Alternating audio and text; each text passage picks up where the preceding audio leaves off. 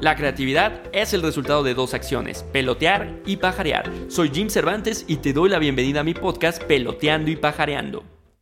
¿Cuántas veces te ha sucedido que recibes un correo, lo lees rápidamente y como ves algo que no te parece, estallas? Contestas inmediatamente dejando ir toda tu rabia, porque en ese momento sientes una furia incontrolable. Horas después, que ya hasta se te olvidó ese suceso, Estás en casa. Recibes contestaciones nada positivas a tu correo. Pues era de esperarse, al final era una lucha de tu ego versus el ego de otros. Y la historia termina siempre con arrepentimiento total de lo que hiciste. Esto y muchas situaciones más que te alejan todos los días de tu meta, que complican tu vida, es a causa de la impulsividad en los negocios. Y te aseguro que si así eres en tu trabajo donde hay menos confianza con la gente alrededor y cuidas tu imagen, no quiero ni saber qué pasa con los WhatsApps que envías a tu pareja, donde seguro no tienes filtro alguno cuando te enojas. Por lo regular, una regla universal que va a suceder es que siempre vamos a exagerar las cosas o las situaciones en el momento en el que las estamos viviendo.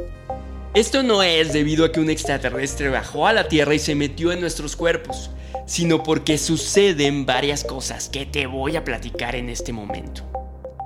Primero porque ni leemos bien, nos enfocamos en saber si es un sí o un no a lo que pedimos. Repasamos unas cuantas líneas en nuestros cerebros y como es información no digerida, enciende alertas internas de cosas que nos molestan.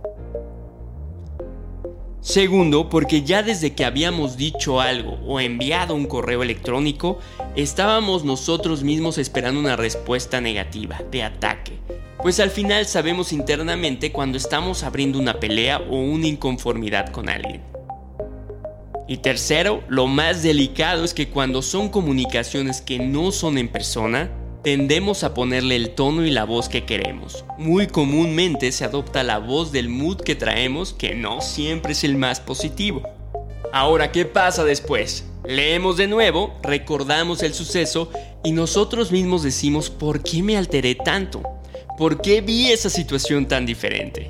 Lo que pasa es que ya despejaste tu mente con otras cosas, ya pasó tiempo, tu cerebro no está tan estresado.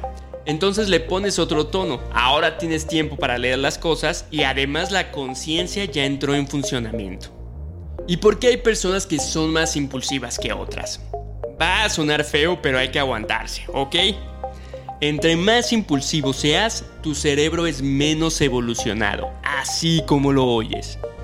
Seguro en este momento si eres muy impulsivo o impulsiva, ya me dejaste de escuchar.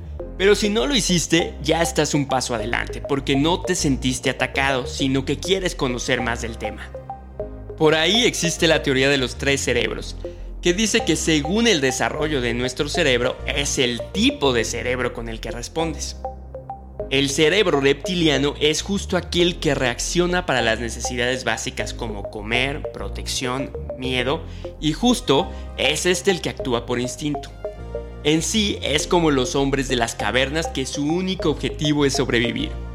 Imagina que cuando eres una persona muy impulsiva te están diciendo que solo tienes las funciones de supervivencia del cerebro. Tal vez piensas, pero Jim, esto le pasa a veces hasta el más educado. No te quieras engañar, que entre más educado y más hayas trabajado en tu control mental, te guiarás menos por estímulos, responderás en menos medida de manera inmediata. Por el contrario, sabes convertir esos estímulos a respuestas o acciones que te generen valor a tu persona y a tu carrera. Ahora, si hay un pequeño porcentaje de personas que son super zen. Yo, por ejemplo, tengo un amigo que a veces me dan ganas de darle unos buenos cachetadones para que se salga de su papel de serio y maduro. Pero en sí son personas que han estudiado, han leído, han escuchado podcasts, meditan y han hecho consciente las ventajas que se tienen de controlar estas reacciones. Seguramente también en su vida anterior la regaron como nosotros, pero la gran diferencia es que ellos sí aprendieron. ¿O a poco no pasa? Que ya una vez nos arrepentimos de algo y después lo volvemos a hacer. Ya hasta nuestros amigos nos dicen que somos imprudentes y hasta hacen bromas de ellos. Ahí viene el imprudente. Eso es lo peor que te pueden hacer. ya que nuestra mente hasta ve beneficios de nuestra imprudencia o nuestra manera de reaccionar y no te llevará al camino correcto.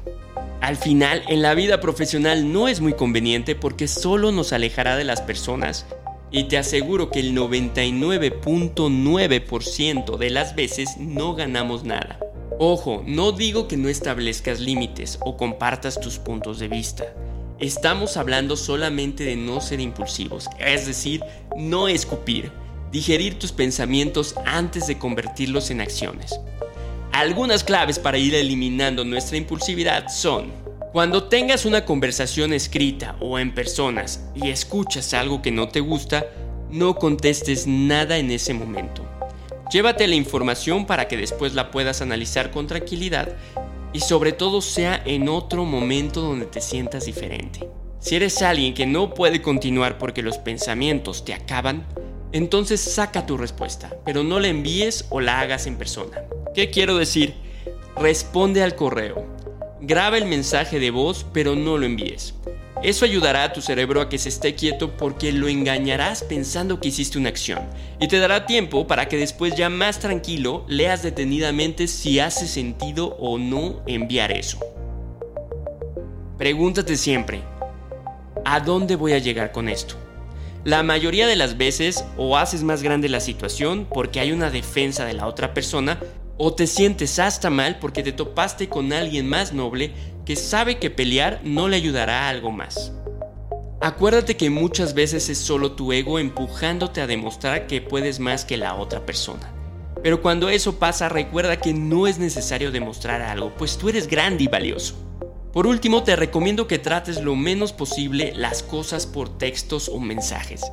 Seguramente la tecnología es de gran ayuda, pero muchos malos entendidos se dan en gran medida por una mala interpretación. Recuerda que cada uno interpreta las cosas como le ha ido en la feria, y con base en eso formó creencias en su cabeza poniéndole entonación en las acciones. Es mejor que la otra persona piense que lo ignoraste, pero que le contestes cuando estés con todos los sentidos posibles. Usa la impulsividad a tu favor, en lo que vale la pena. Para atreverte a hacer un nuevo ejercicio, para conocer a alguien en un aeropuerto o en una fiesta, para estudiar en el extranjero o por fin decidirte con poca inversión a poner ese negocio de tus sueños. La impulsividad, como muchas otras cosas, puede ser un don o una condena. Capitalízalo como un don para acercarte a lo que más quieres en la vida pero huye cuando sientas que habrá un arrepentimiento. Todos, definitivamente todos, sabemos cuando nos vamos a arrepentir de algo que haremos o que estamos diciendo. Pero lo hacemos por un mal manejo del ego. Controla tus impulsos, no te enfoques en destruir, sino en construir el puente a lo que más anhelas en tu vida. Si te gustan estos podcasts, corre la voz y comparte. Espero te sirvan para pelotear nuevas ideas y recuerda nunca olvidar estar allá afuera pajareando para descubrir nuevos mundos que se convertirán en oportunidades y negocios para ti. Sigan escuchando todos los episodios de mi podcast Peloteando y Pajareando por Spotify o en Apple Podcast. También puedes leer frases de inspiración en mi Instagram Peloteando y Pajareando. Soy Jim Cervantes, marquetero, curioso y apasionado. Nos escuchamos la siguiente semana.